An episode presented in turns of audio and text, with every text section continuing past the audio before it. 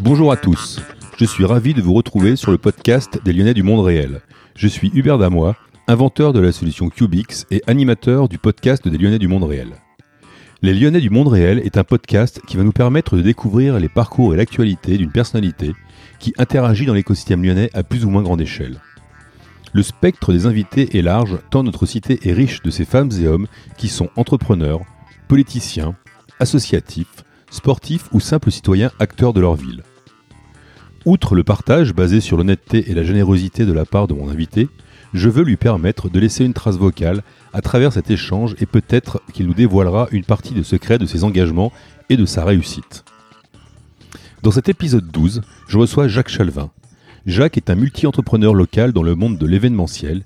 Il va nous raconter les méandres de son parcours qui l'ont conduit du monde de la photocopie jusqu'à la cimenterie qui est sa dernière création.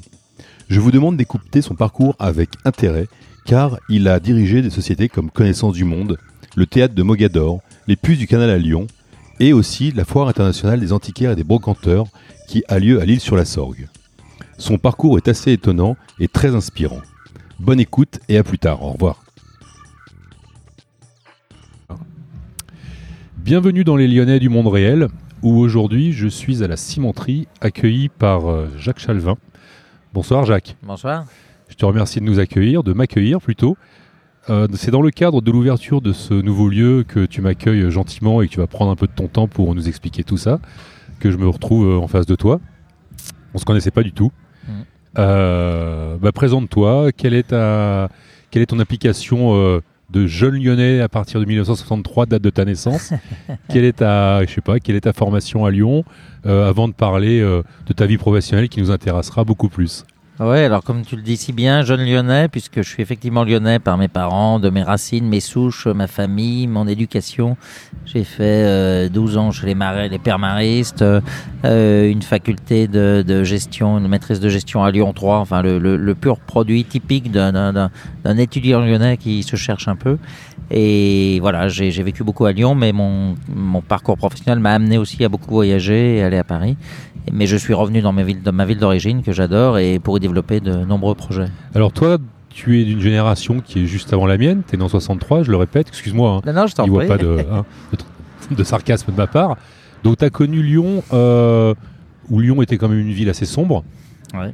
Exact. ouais. Le brouillard, beaucoup de brouillard l'hiver, euh, qui a disparu d'ailleurs, on ne le voit plus. Euh, les rues noires, les façades noires, euh, jusque dans les années 80, effectivement, où là il y a eu des, une certaine euh, renaissance. Ouais, il y a une époque où Lyon s'est embelli. Lyon est devenu une ville lumière et ça c'est intéressant. Parce que Lyon, la rue Mercière, tout ce quartier était quand même un quartier hyper noir à l'époque. C'est vrai, c'est vrai. Nous, on a, j'ai jeune, enfin, à 20 ans, 18, 20, 25 ans, je commençais à sortir dans Lyon. Et effectivement, la rue Mercière, c'était une rue coupe-gorge, Ouais. euh, une rue mal fréquentée, comme on dit à l'époque. hein. Tristement célèbre pour ses. Voilà. Bref.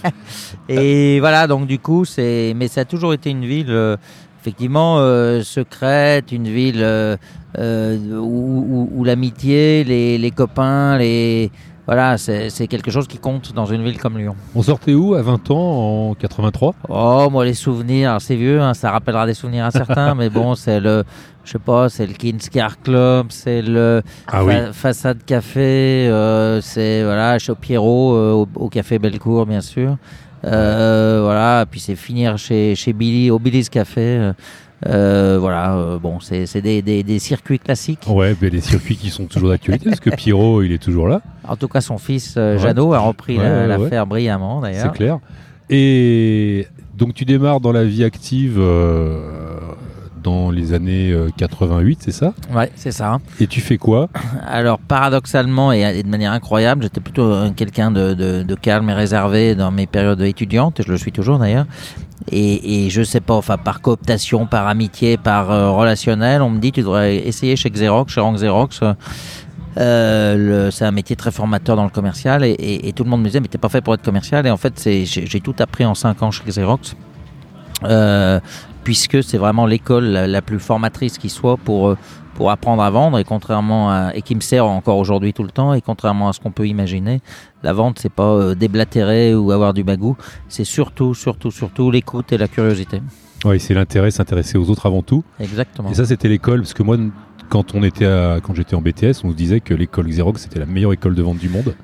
C'est ce qu'on dit, alors on s'en rend pas compte quand on y est, c'est après coup quand on s'en rend compte euh, dans des secteurs d'activité euh, qui sont complètement différents et on peut mettre en pratique ce qu'on a retenu ou appris. Et, là, c'est vrai que c'est- passionnant parce qu'il y a des réflexes qui sont acquis. euh, et c'est vrai que ça facilite le relationnel, ça facilite le, sens du commerce et, de la négociation. Et chez Xerox, ils t'apprennent à vendre uniquement du photocopieur ou ils t'apprennent plutôt à aborder le sujet de la vente d'une façon. euh, Non, le, photocopieur, c'est le produit, mais, mais, mais euh, in fine, ils apprennent vraiment. euh, euh, c'est même pas des techniques, c'est- tellement évident a posteriori que, que c'est de l'écoute client, de détection des besoins, de faire parler euh, l'interlocuteur, de comprendre ses besoins exprimés ou pas exprimés, et puis au final de lui proposer des solutions qui, qui correspondent à ses attentes. hein. Finalement, c'est un peu ce qu'on fait tous aujourd'hui dans nos métiers. Exactement. On écoute les gens et leur propose des solutions. Bah voilà, c'est ça, c'est ce qu'on devrait apprendre euh, dès le départ. Mais c'est vrai que l'image de commercial est pas terrible, alors qu'en fait c'est hyper formateur et c'est, c'est, enfin, c'est l'école de la vie. Hein. Euh, voilà, le, le commerce, le négoce, hein, il commence dans les dans les souks, il, il date de, de siècles et de millénaires et et aujourd'hui, bah, c'est un peu dévoyé dans nos sociétés contemporaines. On parle de finance, on parle de médecine, on parle, mais un commercial, c'est pas très, euh, et c'est dommage parce que c'est, l'école de la vie. Ouais, alors que, enfin, on peut en parler pendant des heures du métier de commercial, parce que c'est aussi ma formation, mais euh, c'est avant tout celui qui va proposer un produit à quelqu'un. Ouais. Et mais Internet aujourd'hui ne peut pas forcément le faire. Voilà, exactement, exactement. C'est pour ça qu'il y aura toujours de la place pour l'humain, ça c'est essentiel. pour les bons vendeurs. Voilà. Euh, après Xerox, tu Alors, passes où? Eh ben, c'est le, le- souvent dans le hasard des rencontres et effectivement c'est mon intrusion la première dans un monde que je connaissais pas du tout, qui est qui est le monde de l'événementiel et j'en suis plus jamais ressorti. Et je suis rentré par la porte d'Eurexpo. Euh, Eurexpo qui était un parc d'exposition. euh, À l'époque, on disait que c'était un champ de patates très loin de Lyon, puisque ça quittait le KHL Lignon. Mhm. et le parc venait de- d'ouvrir et il cherchait justement un commercial qui serait susceptible de, de faire venir des événements à Lyon euh, dans, à Eurexpo et de remplir Eurexpo en gros c'était c'était à peu près ça le challenge quoi. Là, on est dans les débuts des années 2000. Euh, ouais à peine 95 euh, voilà 95 à, à 2000 à 98 à peu près Et Eurexpo était pas encore dans le giron. euh, non pas du tout non, ouais, c'était la chambre de commerce donc euh, voilà non non c'était pas du Pour tout c'était la chambre de commerce D'accord. Et voilà, et là, bah, c'était très intéressant. De, avant de vendre d'ailleurs le parc d'exposition, on vendait la destination, on vendait Lyon, on vendait euh, le pack, euh, chambre de commerce, région, etc. Et c'était passionnant. Tu étais un précurseur dans le marché du maïs. C'est exactement ça, tout à fait. Ça, ça, ça, ça s'appelait pas comme ça à l'époque, mais c'est vrai que c'était exactement ça. C'était de vendre une destination. Ouais. La marque Only Lyon n'existait pas, mais globalement, euh, c'était une destination euh, émergente. Pour nos adolescents et nos jeunes adultes, le maïs, c'est 5 milliards d'euros de chiffre d'affaires annuel sur la planète, donc c'est énorme. Euh, et ensuite, tu, en 2003, tu es embauché par une, une autre structure pour aller dans autre chose.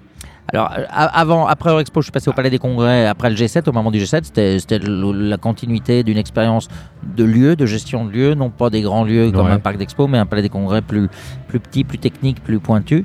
Et effectivement, après, euh, j'ai quitté euh, euh, Lyon euh, pour aller. euh, Alors, je te, je te coupe, ouais, Jacques, tu t'occupes du G7, c'est ça? Quand Non, c'était G7 au moment où le G7 est venu à. Lyon en Et là, tu 96. as, géré une partie de ces choses-là? Ouais, j'ai pas eu grand chose à faire parce que c'était un vrai bunker, mais c'était assez Ouais, intéressant comme ouais. expérience euh, avec les, à l'époque Clinton, Helmut Kohl, etc., qui investissaient à Lyon. euh, une sorte de bunker incroyable, quoi. Mhm. Euh, Et ouais, c'est- un bon souvenir, une bonne expérience. D'accord. Et là, petit à petit, tu fabriques euh, ton appétence pour l'événementiel, j'imagine. Oui, voilà, exactement. Là, j'étais déjà en, en- en plein dedans et, et, et c'était passionnant. Toujours dans le commercial. À l'époque, euh, euh, salarié d'un groupe euh, Palais des Congrès qui n'était pas encore d'ailleurs Joel Evans pour en revenir, qui était le groupe Vivendi. Mhm.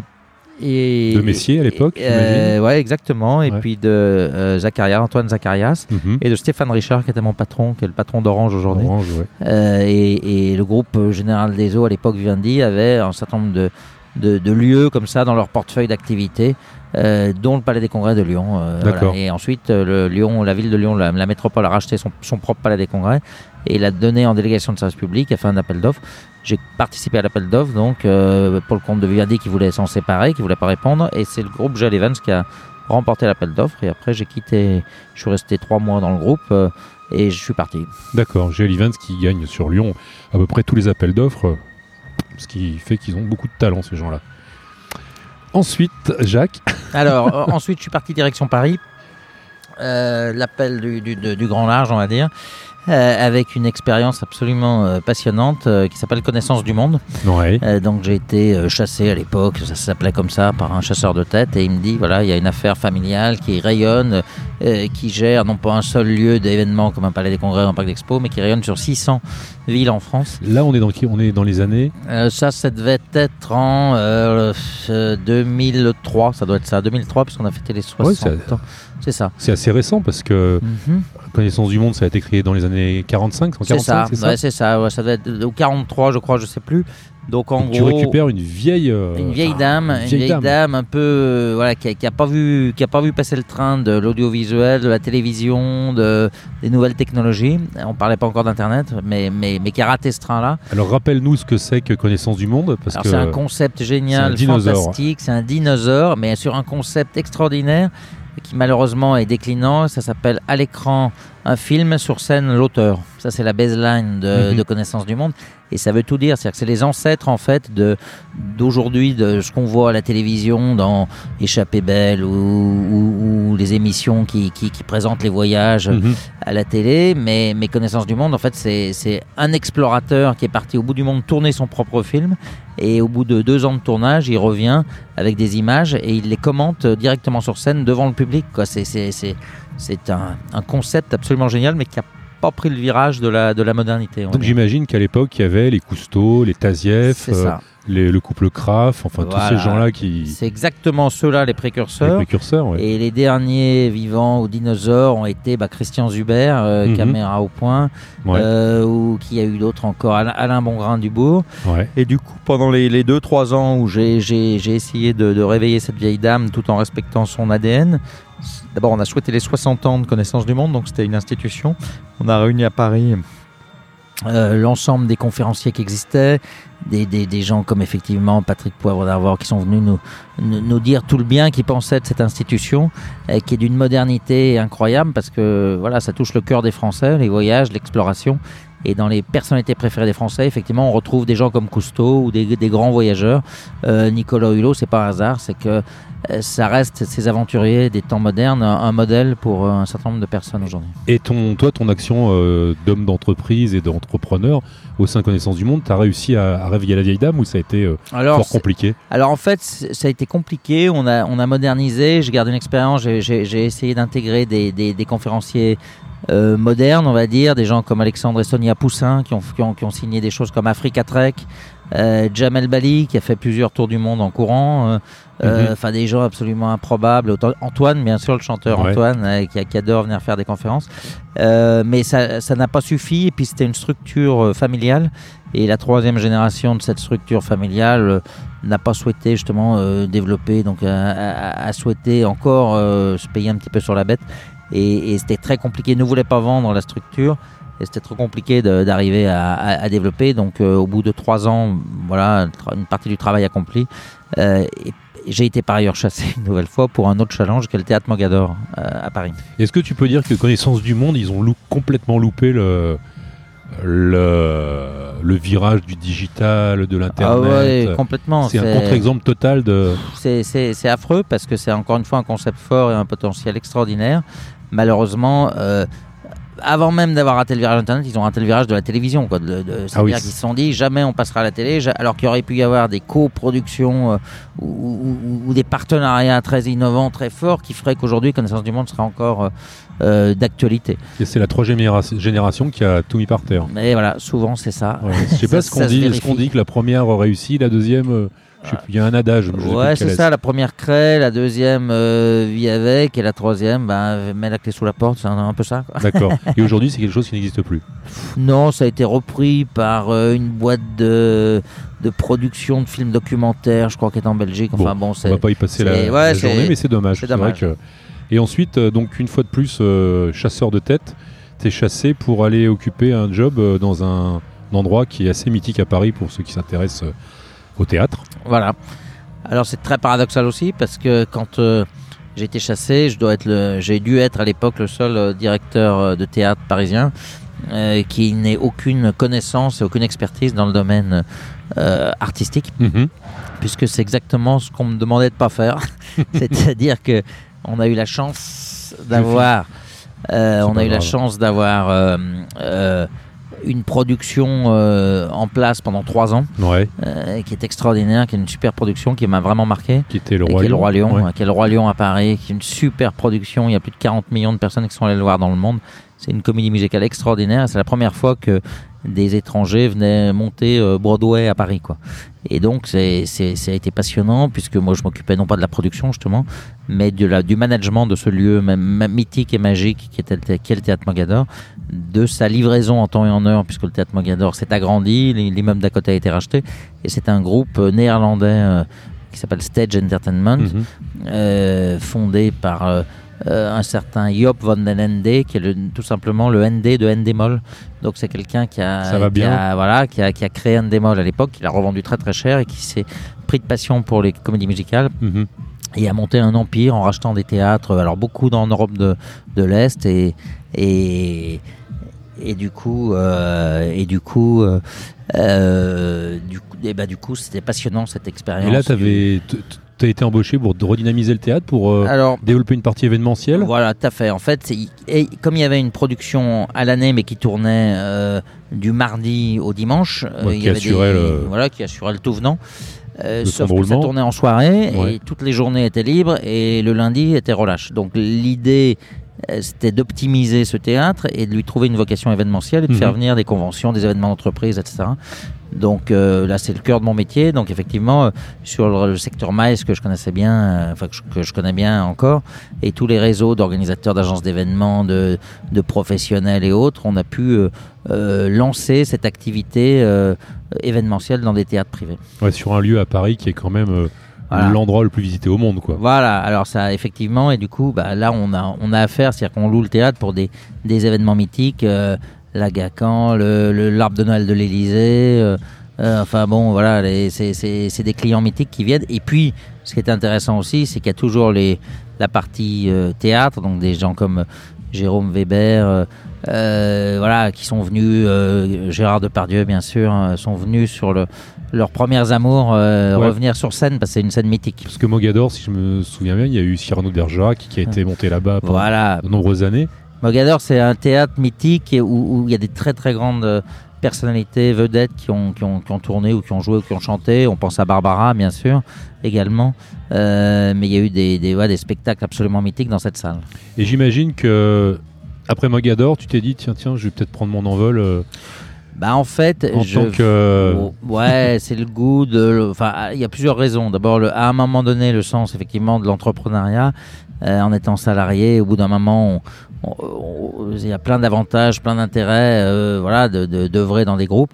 Mais il y a un moment donné, il y a, ça laisse peu d'espace à des prises de- d'initiative, des prises de risque, de- et puis des espaces de liberté. Donc il était temps, j'avais à peu près une quarantaine d'années, de se lancer. Et, plusieurs opportunités se sont présentées. D'abord le- le- le constat qu'effectivement euh, Stage euh, ne souhaitait pas continuer à se développer en France. Au début, on devait acheter, enfin, il devait acheter une dizaine de théâtres, ce qui n'a pas été fait. Et, et d'autre part, le, comment dire, le, le, retour aux sources lyonnaises euh, qui ont fait qu'à un moment donné, ben, euh, c'était intéressant de revenir sur Lyon. Et j'ai eu l'opportunité en plus de pouvoir acheter euh, un, lieu. Alors qui, était à l'opposé du théâtre Mogador, parce qu'il est sans goût ni saveur, c'est le double mixte. Mais en revanche, c'est un outil de travail extraordinaire. C'est, c'est quand, je suis rentré à Expo, le patron de Expo à l'époque m'a dit dans les prochaines années, celui qui détiendra un lieu au cœur de l'agglomération, quatre murs et un toit, euh, bien desservi, avec des parkings, euh, sera le roi du pétrole. Alors je suis pas le roi du pétrole, mais en tout cas, j'ai géré double mix pendant 10 Alors le, ans. le double mix, je le remets dans le contexte, c'est un endroit qui se trouve euh, dans la faculté de l'Ado à Villeurbanne. Euh, moi j'ai fait un peu de droit, donc on voyait dans ce- lieu qui était, je vais pas te choquer, c'était moche. Ça, très moche. ouais, très moche. hein, Très ouais, moche. C'est ah bah, c'est rédhibitoire. hein. C'est rédhibitoire. Et tu le, comment ça se passe un lieu? Il appartient à qui? Comment Alors, tu euh, c'est un peu un ovni, ouais. ouais, c'est un peu un ovni, c'est-à-dire qu'il y a très très peu de lieux en France, parce qu'il y a très peu de modèles économiques qui fonctionnent, il faut le dire, qui sont des lieux privés, euh, appartenant à des privés et qui ont une exploitation privée. Le Mix en faisait partie, il y en a très peu, à Lyon il n'y en a pas d'ailleurs, même Eurexpo, le Palais des Congrès, tout ça, c'est pas des lieux privés. Et j'ai eu l'opportunité et la chance de pouvoir racheter euh, au promoteur qui l'avait construit euh, ce lieu. et, et- et de reprendre le fonds de commerce de l'exploitant qui était en place. Donc ta société est propriétaire. voilà, du lieu. e- exactement, tout à fait. T'as les murs, Euh, voilà, pour exactement. être clair. Voilà. Et du coup, c'est la seule manière, à mon sens, et encore aujourd'hui, j'en suis persuadé, de pouvoir euh, développer une activité euh, dans des bonnes conditions. Parce que sinon, on est dépendant d'un bailleur, d'un propriétaire, et c'est Mhm. très, très, très compliqué. Et donc, en 80. euh, en 80. Non, en 2008, pardon. En 2008, j'ai fait un tour de table pour euh, racheter le Mix parce que c'est c'était assez cher quand même de racheter les murs. Donc, il m'a fallu m'associer C'est avec. un secret le prix? Non, à l'époque, ça valait, je sais plus, 5-6 millions d'euros euh, à peu près. Donc c'est des sommes. beaucoup d'argent. ouais. C'est des sommes, mais j'ai appris aussi bien conseiller. J'ai découvert ça parce que je me faisais des illusions. À un moment donné, je me disais, ben, tu peux acheter que ce, ce- de l'argent que tu as et que tu peux mettre sur la table. Mais en fait, pas du tout. Il y a des mécanismes et des ingénieries financières, euh, des relais, des associés, des, des- des- des- des- une, ingénierie financière qui permet, en fin de compte, de racheter des affaires. Et c'est plus souvent plus solide quand elles valent cher parce que voilà, elles ont une valeur et on peut y faire euh, et développer des Tu choses peux t'adosser- intéressantes. tu peux t'adosser à des prêts, à des choses qui sont colossales. Voilà, des et, les, prêts. et les banques hypothèquent le bien, etc. Voilà, etc., exactement. Donc, Ouais, il y a des mécanismes qui permettent quand même de, de pouvoir faire des acquisitions. Et en plus, donc, dans le tour de table, il y avait des gens comme euh, INSA Valor, donc la filiale de l'INSA, euh, qui est sur le site du campus. Ouais, qui est un. Donc, qui favorise, voilà, qui est, un- donc, est un peu un institutionnel. Donc, On ça appelle ça un banques. incubateur maintenant. Ouais, c'est ça, exactement. un exactement. incubateur. ouais. Et donc, du coup, il y a 10 ans, on a racheté. Alors, c'est vrai que c'était un peu un, euh, un coupe-gorge, comme on dit, euh, ce lieu. Et puis, bon, on a- on a- on a- on n'est pas plus fort que les autres, on n'a pas fait des miracles. Mais globalement, on a réussi à en faire un outil qui est à la fois reconnu aujourd'hui sur des niches. Et, et- et qui fait qu'à un moment donné, on a 120, 150 événements sans faire de bruit, Quelle, euh, que- quelle recette as-tu mis en place pour, euh, entre guillemets, rendre ce lieu sexy ou y organiser des. Est-ce que tu as plutôt targeté euh, des, des événements grand public qui drainent beaucoup de monde Euh, je- par exemple, je pense, je sais pas, je vois souvent des affiches, le festival euh, Ouais. de l'animal domestique, ça me fait marrer. Ouais. Non, mais tu vois ce que je veux dire Est-ce que c'est un côté populaire qui est pas du tout dénigrant de ma part hein, Oui, vois, bien sûr, bien sûr. C'est fait- ta, ta politique euh, Non, alors en est- fait, euh, ma politique est depuis mes expériences Palais des Congrès Expo, on s'est rendu compte, je me suis rendu compte et je me suis intéressé très tôt à cette, à, à cette technique qui s'appelle le yield, le yield management, et, qui consiste à dire qu'un espace, c'est comme une chambre d'hôtel, c'est comme une place d'avion. Euh, si on la vend pas, là, euh, on a tout perdu. Quoi. Donc il faut arriver à avoir un planning. Le, le nerf de la guerre, la stratégie, c'est le planning stratégique d'occupation des lieux. Mhm. Et au Double Mix, j'ai pu mettre en place des, des événements extrêmement complémentaires qui vont des salons grand public le week-end euh, à des examens et des concours euh, en journée euh, jusqu'à des conventions d'entreprise le reste des- de, de la semaine et des événements pour le, les enfants et pendant les vacances scolaires. Et le yield, c'est un truc qui a été développé par les Américains? Exactement, ouais. C'est ce qui permet de remplir les hôtels. Ça a révolutionné le, le, le- le rendement et la rentabilité des hôtels. En gros, c'est de dire qu'une chambre d'hôtel, elle n'a pas de valeur. Elle a que la valeur que à un instant T, on lui donne euh, quand quelqu'un en a besoin. C'est-à-dire que si c'est deux jours avant, c'est comme le- exactement ce que mettent en place les compagnies aériennes. Maintenant, Mhm. ça existe depuis longtemps, mais il y a, a, a qu'un 10-15 ans, c'était moins courant. Et, dans ce lieu du double mix, bah, c'est ce que j'ai essayé de faire. Et du coup, ça a permis, avec une petite équipe, euh, de- parce qu'on a 10 000 mètres carrés, et du coup, je me suis beaucoup éloigné. De, en, fait, c'est le même métier que l'hôtellerie ou les, les séminaires dans les Mhm, hôtels. Et quand je vois tous les gens qui se ruent sur des lieux événementiels, parce que maintenant c'est la grande mode, euh, il n'y a pas souvent de rentabilité dans les lieux événementiels de type séminaire, parce que ça nécessite beaucoup, beaucoup de services, d'humains, de, de personnel, que font très bien les hôtels d'ailleurs. C'est pour ça qu'ils proposent des salles de séminaire, mais eux, c'est pour remplir les chambres. Moi, j'ai juste 4 murs, un toit, 10 000 mètres carrés, et une centaine de clients par an, récurrents en plus, la récurrence c'est important. Et du coup, bah, ça se passe bien. Ça, dans le métier de l'événementiel et dans, le- dans les métiers en règle générale, quand Jacques va vendre son affaire, la première question qu'on va lui poser, c'est Mais quelle est la récurrence Parce qu'il la vendra un jour et il dira Attention, j'ai 100 événements récurrents et là, Voilà, ce sera un homme heureux. Il, est- il a l'air- déjà très heureux. Et ensuite, euh, donc tu pérennises le double mix à travers des événements finalement. euh, euh, t'as t'as pas, de, t'as pas de target sur l'événement, il faut que ça remplisse ton lieu, c'est tout. Voilà, c'est exactement ça. Voilà, c'est, c'est- Je dis pas que c'est alimentaire, c'est toujours une passion, mais l'intérêt, c'est de mettre une, en place une Mhm. équipe euh, jeune, euh, réduite, dans un format de management que, que j'apprécie, qui est plutôt le, le style entreprise libérée. C'est-à-dire Mhm. qu'il n'y a pas de hiérarchie, il n'y a que des, des- des individus qui peuvent s'épanouir dans une équipe euh, réduite euh, par passion et amour de leur métier, souvent des jeunes d'ailleurs. Et c'est ça qui est intéressant. Et ce double mix te sert de base de lancement pour euh, une, une ambition plus grande ou bien Bah, ça vient ensuite? c'est pas tellement une question d'ambition, c'est une question de passion et de rencontre. Euh, Mhm. moi, l'ambition, c'est comme l'argent, je, Euh, c'est toujours mieux d'en avoir, mais c'est pas un moteur dans ma vie. Euh, donc, euh, ce qui est intéressant, c'est les rencontres et, et la passion de ce qu'on fait, et ça qui nous permet d'avancer. Et du coup, bah, le hasard des rencontres a fait qu'à un moment donné, on m'a proposé, après 5 ou 6 ans de- d'exploitation du double de reprendre euh, une autre activité, mais finalement c'est le même ADN, c'est le- les puces du canal euh, à Vierman. Alors on m'a dit mais tu passes de théâtre de- au double mais en fait c'est le même métier, c'est depuis 20 ans, je, depuis que je suis rentré à Eurexpo, je fais le même métier, c'est de gérer des lieux. Dans ces lieux, il y a une notion de immobilier bien sûr, Mhm. de maintenance, mais d'activité, de communication, de remplissage, de voilà donc soit un palais congrès, un théâtre, euh, un parc d'expo ou un marché aux puces, c'est pareil quoi. Et là, et là, pour revenir sur le- la question que je te posais pour le double mixte, tu, tu- j'imagine que tu n'achètes pas les puces du canal? Non, euh, Il boit un petit coup parce qu'il a soif, il a raison. Alors en fait, euh, paradoxalement, si, c'est la, la dernière fois où j'ai acheté effectivement une société d'exploitation. Donc j'ai acheté la société d'exploitation des puces du canal. Et, et, et malheureusement, c'était pas forcément une bonne décision dans le sens où euh, cette société, elle payait un énorme loyer à un bailleur, un propriétaire foncier. Et, et, et elle était chargée d'encaisser des loyers, comme je fais avec les clients du Mhm. double mix, mais auprès de 200, 250 marchands. Ouais. Et, Des et- petits antiquaires. euh, voilà, des des- petits antiquaires. Ouais, ouais. Et du coup, la relation euh, avec le propriétaire bailleur s'est assez rapidement Bon. dégradée. Si Et, tu veux, euh, on s'étend pas sur le sujet. hein. Non, non, mais Non, moi j'ai aucun souci avec ça. Enfin, moi j'ai- rien ni, ni à cacher ni quoi que ce soit. Et puis, et, et puis dans des parcours, c'est intéressant d'avoir, euh, de savoir avancer, mais tout en changeant, de, en, en déviant sa trajectoire Mhm. et en s'adaptant, en étant agile Et pour du- aller vers les buts qu'on poursuit. Et du coup, c'est ce qui t'a donné euh, une certaine appétence pour les antiquaires? Ah ouais, tout à fait. Alors, J'essaye de euh, trouver le lien, oui, tu vois, permanent. Ex- Exactement. bah, c'est ce que je pense. Tu vois, le- les antiquaires, c'est un peu comme les explorateurs. hein. C'est la même, euh, le même type de personnalité. Je suis pas psychanalyste, mais je pense que des, des- des- c'est très proche. Ce sont des artistes avant tout, euh, passionnés, passionnants, très chaleureux. On s'attache beaucoup. Très singulier, euh, un peu irrationnel, euh, et, et c'est ça qui est intéressant. Ah, Et après, avec toutes les difficultés que ça peut représenter, c'est-à-dire qu'ils s'intègrent dans aucun cadre, ils sont ingérables, ils sont, mais c'est ça qui est passionnant. Et les antiquaires, c'est un peu ça. Et en allant au puces, ben, il y a des brocs, des antiquaires qui ont des, des, des vies fracassées, mais qui sont passionnants parce qu'ils s'attachent aux objets, ils s'attachent aussi aux, aux êtres humains.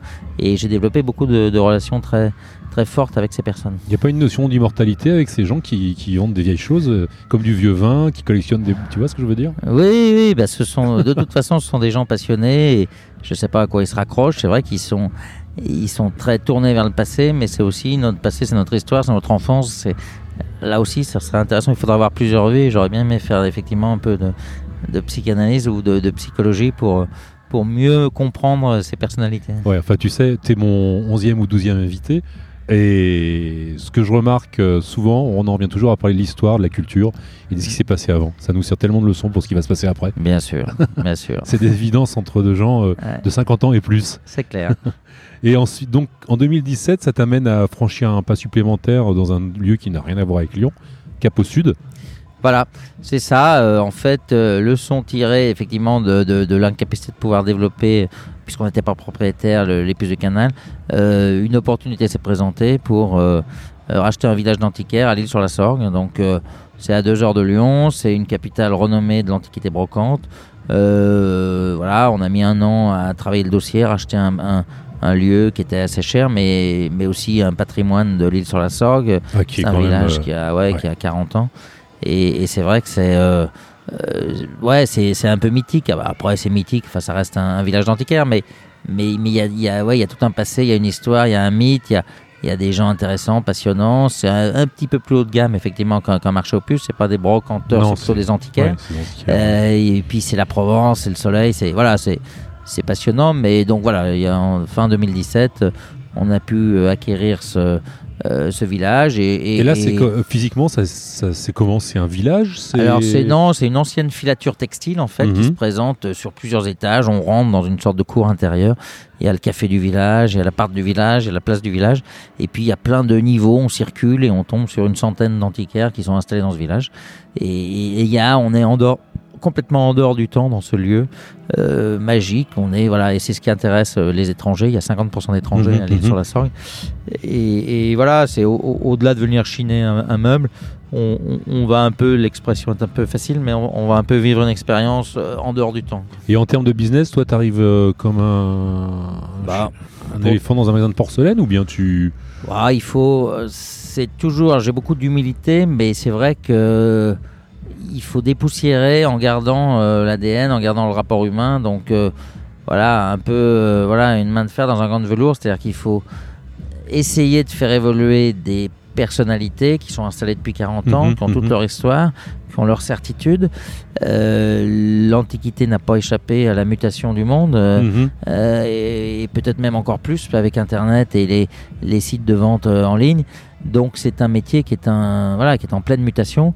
Et, moi, mon message, c'est d'essayer de leur dire, bah, soit, soit on, mute et on trouve les moyens de muter ensemble, soit vous allez disparaître, vous allez mourir, et puis si c'est plus un antiquaire, ce sera un- quelqu'un d'autre. Alors euh, il vaut mieux que ce soit des, professionnels de, l'objet d'excellence qu'un magasin de, lunettes ou de chaussures. Donc là, le message que tu leur transmets depuis un peu plus d'un an, c'est de dire il y a du digital, il y a de l'internet. euh, C'est ça. Bah, c'est, euh, c'est, c'est- encore une ça, fois. c'est vachement intéressant, tu vois. Le... Oui, mais c'est, encore une fois, c'est de dire euh, euh, le client doit être au centre de vos préoccupations, quoi. Et ce qui n'a pas toujours été le cas, c'est des gens qui, des antiquaires, ils sont attachés, passionnants, mais c'est vrai qu'ils sont complètement renfermés sur eux-mêmes. Donc, euh, ils vendent une commode, ils amènent le- le- la fourgonnette au milieu du village euh, avec le gasoil qui pue et ils s'en foutent qu'il y ait des Américains avec les poussettes qui passent pour visiter le village. Donc, il faut leur expliquer ce que c'est que le. Mhm. Enfin, je schématise, hein, c'est pas Bien trop sûr, ça, mais oui, oui, oui. euh, ce que c'est que. que- Ami antiquaire. euh, un si service, voilà, non, euh, y- y- voilà, mais, mais globalement quand même, euh, ils sont tellement passionnants, ils ont tellement d'histoires à raconter qu'il faut juste essayer de fluidifier euh, euh, leur offre en fait. Mhm. et, et- et que ça corresponde à, à ce qu'attendent les gens et ce qu'attendent les gens aujourd'hui. Euh, certes, c'est des objets anciens, mais c'est des objets anciens dans un contexte, dans une scénographie, dans, D'accord, donc il faut raconter une histoire qui plaise aux gens. Il l'a il l'a sorti, on essaie de créer le, le, le fil conducteur, le théâtre Mogador, les puces, euh, la scénographie, voilà, la scénographie. Et en fait, euh, on va pas non plus trop s'attarder sur l'expérience de l'île sur la Sorgue, parce que je pense que tout le monde connaît ça, et que Jacques travaille de concert avec, la, j'imagine, la municipalité de l'île sur la Bien pour, euh, pour Bien. faire connaître le- l'endroit, quoi. Ah oui, bien sûr. Puis c'est, puis c'est passionnant. Il y a des gens passionnants là-bas. Euh, c'est un petit village de 20 000 habitants, donc c'est aussi une problématique différente, euh, mais, mais qui, qui d'ailleurs mène une démarche d'attractivité du territoire un peu identique à celle d'Onne-les-Lyons et, et qui démarre cette attractivité du, du territoire. Et c'est passionnant de, de travailler auprès des élus euh, euh, locaux, comme des, des, des, des, des gens qui vivent là-bas euh, et qui Mhm. ont envie de faire avancer, le, faire bouger leur territoire. Et ça, ça marche en symbiose avec euh, l'autre chose que tu as acquis, qui est le village des antiquaires Voilà, de la ça. gare. Ça. marche, tout ça, ça marche vraiment. Voilà, en- parce qu'on est aussi délégataire, on a gagné un appel d'offres de la mairie de l'île-sur-la-Sorgue pour organiser les foires internationales d'antiquité brocante. On en est à la 106e édition Mhm. et on a signé pour 10 éditions. Donc c'est aussi passionnant et, et, et tous les week-ends de Pâques et tous les, wi- le week-end du 15 août depuis 53 ans maintenant, euh, il y a des foires internationales avec, en plus des antiquaires qui sont sur place, 200 ou 250 marchands qui viennent euh, déballer dans toute la ville. Euh, et ça, c'est vachement sympa parce que voilà, il y a une ambiance euh, exceptionnelle. Euh, et même les télés d'ailleurs s'y intéressent. Euh, Cette année, c'était l'année des télés puisqu'il y a Affaire conclue qui, qui vient, euh, qui, a- qui fait un prime time sur l'île la Sorgue, de même que la Maison France 5. Donc euh, ça veut dire que ce petit village de 20 000 habitants, bah, finalement, il a, il a quelque chose à raconter. Ouais, puis euh, sur les antiquités, il y a pas mal d'émissions américaines. euh, mes gamins regardent ça euh, sur, le, sur Ouais. euh, la TNT. C'est marrant. Hein. Ah ben c'est super, c'est super. c'est marrant. ouais. Euh, c'est- non, vraiment vachement sympa et, Et surtout, ça les intéresse, ça les interpelle. Exactement. Et donc, euh, on va revenir à l'actualité parce que Jacques disait l'événementiel, il y a plein de lieux qui se créent et puis finalement, il n'y en a pas tant que ça puisqu'il a décidé d'en créer un à Lyon, à côté de Lyon, à Albigny-sur-Saône. Et je vais lui laisser parler euh, de la cimenterie. euh, pourquoi, comment, où, objectif, euh, tout ça, à mon avis, c'est très clair dans sa tête. Oui, alors la, la cimenterie, c'est en fait ça date de 2015 quand j'ai quitté les puces du canal et, et je cherchais un lieu euh, alternatif, pas pour faire la même chose, euh, mais euh, j'ai eu la chance de beaucoup voyager dans ma vie. Je suis curieux de nature et j'ai pu aller dans des lieux qui m'ont frappé en Europe, à Lisbonne, Berlin, Londres, etc. Et C'est qui- vrai, j'avais pas fait le lien avec Berlin. C'est vrai qu'il y a un côté. non, mais il y a un côté très Berlin ici. Ouais, ouais, c'est ça. J'y suis allé l'année dernière et c'est vrai. C'est Voilà. Et, et à Lyon, il y a très peu en fait de, de friches ou d'endroits comme ça. Euh, Ouais. Beaucoup ont été démolis, c'est dommage, mais il n'y a pas beaucoup de patrimoine du, 20e siècle en fait qui ont été conservés. Et du coup, ce lieu, il m'a tout de suite marqué. Il y a un effet waouh quand on rentre dans cette cimenterie. Euh, et du coup, le- tout de suite, je suis tombé sur le charme. Donc, euh, j'ai fait un tour de table avec mes associés de l'île sur la Sorgue et, et un promoteur aménageur qui a un vrai rôle euh, essentiel dans ce projet. Et on a décidé, en, en très bonne entente et collaboration avec les, les élus du Val-de-Saône, euh, donc d'acheter cette cimenterie qui est une friche. hein. Euh, Il y a des travaux énormes. Et puis plutôt que de, bah, de la laisser euh, avec des barbelés, euh, des caméras de surveillance pendant 3, 2, 3, 4 ans, le temps qu'est le dépôt du permis, les recours, le, les bâtiments de France, tout est quanti, on a, on a dit bah, on va raconter une histoire, euh, parce que c'est mon ADN, une histoire euh, éphémère, et on, va se servir du spot avec la cimenterie comme décor, euh, majestueux, les, falaises des monts de- des, monts d'Or et la Saône pas très loin. Et, du coup, on va essayer d'accueillir pendant deux saisons éphémères, de créer le buzz et d'essayer de, de montrer ce que c'est que ce lieu magique. Donc, après, on l'a aménagé. Alors bon, c'est le fruit d'une expérience. Ben, on retrouve des containers que j'avais expérimenté en créant un village de containers euh, au Mhm, plus du canal. On retrouve des tentes nomades euh, que tu connais. Je bien crois, sûr. Voilà, et, Puis les et- containers aussi, j'avais été, euh, Voilà. j'avais été, j'avais été consulté par ta société. Voilà. Et du coup, euh, l'idée ici, c'était de casser les codes et de dire je veux absolument pas qu'on retrouve des choses qu'on voit ailleurs. Quand on m'a proposé des chapiteaux à la location, des chapiteaux euh, euh, pentes euh, blancs Ça ou pouvait pas cristal, ça est pouvait pas marcher ici. Ouais, Donc il a fallu se creuser les ménages, trouver un scénario à partir d'une page blanche, euh, puis se dire bah, qu'est-ce qu'on qu'est-ce qu'on dit quoi, qu'est-ce qu'on fait de ce Mhm, mhm. lieu euh, éphémère? Et pourquoi on fait un lieu éphémère, est-ce que ça va marcher? Euh, Donc ça a été le grand pari de cette dernière année, c'est beaucoup beaucoup de travail. Moi j'ai rencontré une personne qui m'a beaucoup marqué à Mogador qui s'appelle Robert Hossein et Mhm. voilà on discutait avec lui, je lui disais bah, c'est quoi le secret de Robert Hossein? Il dit mais de toute façon c'est le travail, le travail, le travail. Et je me suis beaucoup inspiré de cette réflexion. Euh, alors, je suis, c'est vrai que je, je dors pas beaucoup, donc ça me permet de travailler, puis d'avoir des idées, de lire, de, de, de, de- de- voilà, de, et d'être sur le, le- le pont. Et du coup, ça laisse beaucoup de temps pour imaginer des choses. Parce que Jacques, excuse-moi de te couper, mais ce qui me frappe le plus dans tout ce que tu fais, c'est que tu es un créatif, quoi. Pur et Ouais, dur. c'est vrai, c'est vrai. Je suis un Quelque part, tu- développeur. ouais. On parle de Xerox, de tout ça, il y a de la gestion, il y a de la rentabilité, il y a tout ce qu'on veut, parce que c'est indispensable, sinon tu, tu Mm. fais rien. Mais quelque part, c'est c'est hyper créatif, quoi.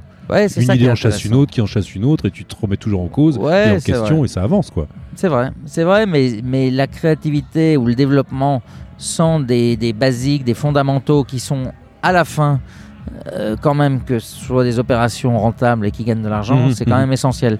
Sans subvention, alors moi je sais pas ce que c'est qu'une subvention, j'ai jamais euh, reçu un centime de subvention dans ma, dans ma vie. Et, mais tant mieux s'il y en a qui se débrouillent bien avec les subventions, et c'est nécessaire hein, les subventions, je sais pas ce que je suis en train de dire. Mais j'ai effectivement toujours à cœur de développer des choses qui fonctionnent, qui trouvent leur propre modèle économique, qui permettent de créer de l'emploi, une dynamique, etc.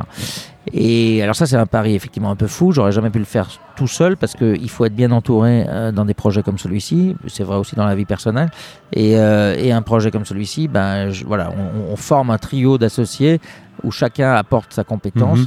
et, et- Et là, c'est un projet, donc la cimenterie, je vous fais euh, vite fait le, le pitch. On est euh, donc entre Saône et, Mont-d'Or.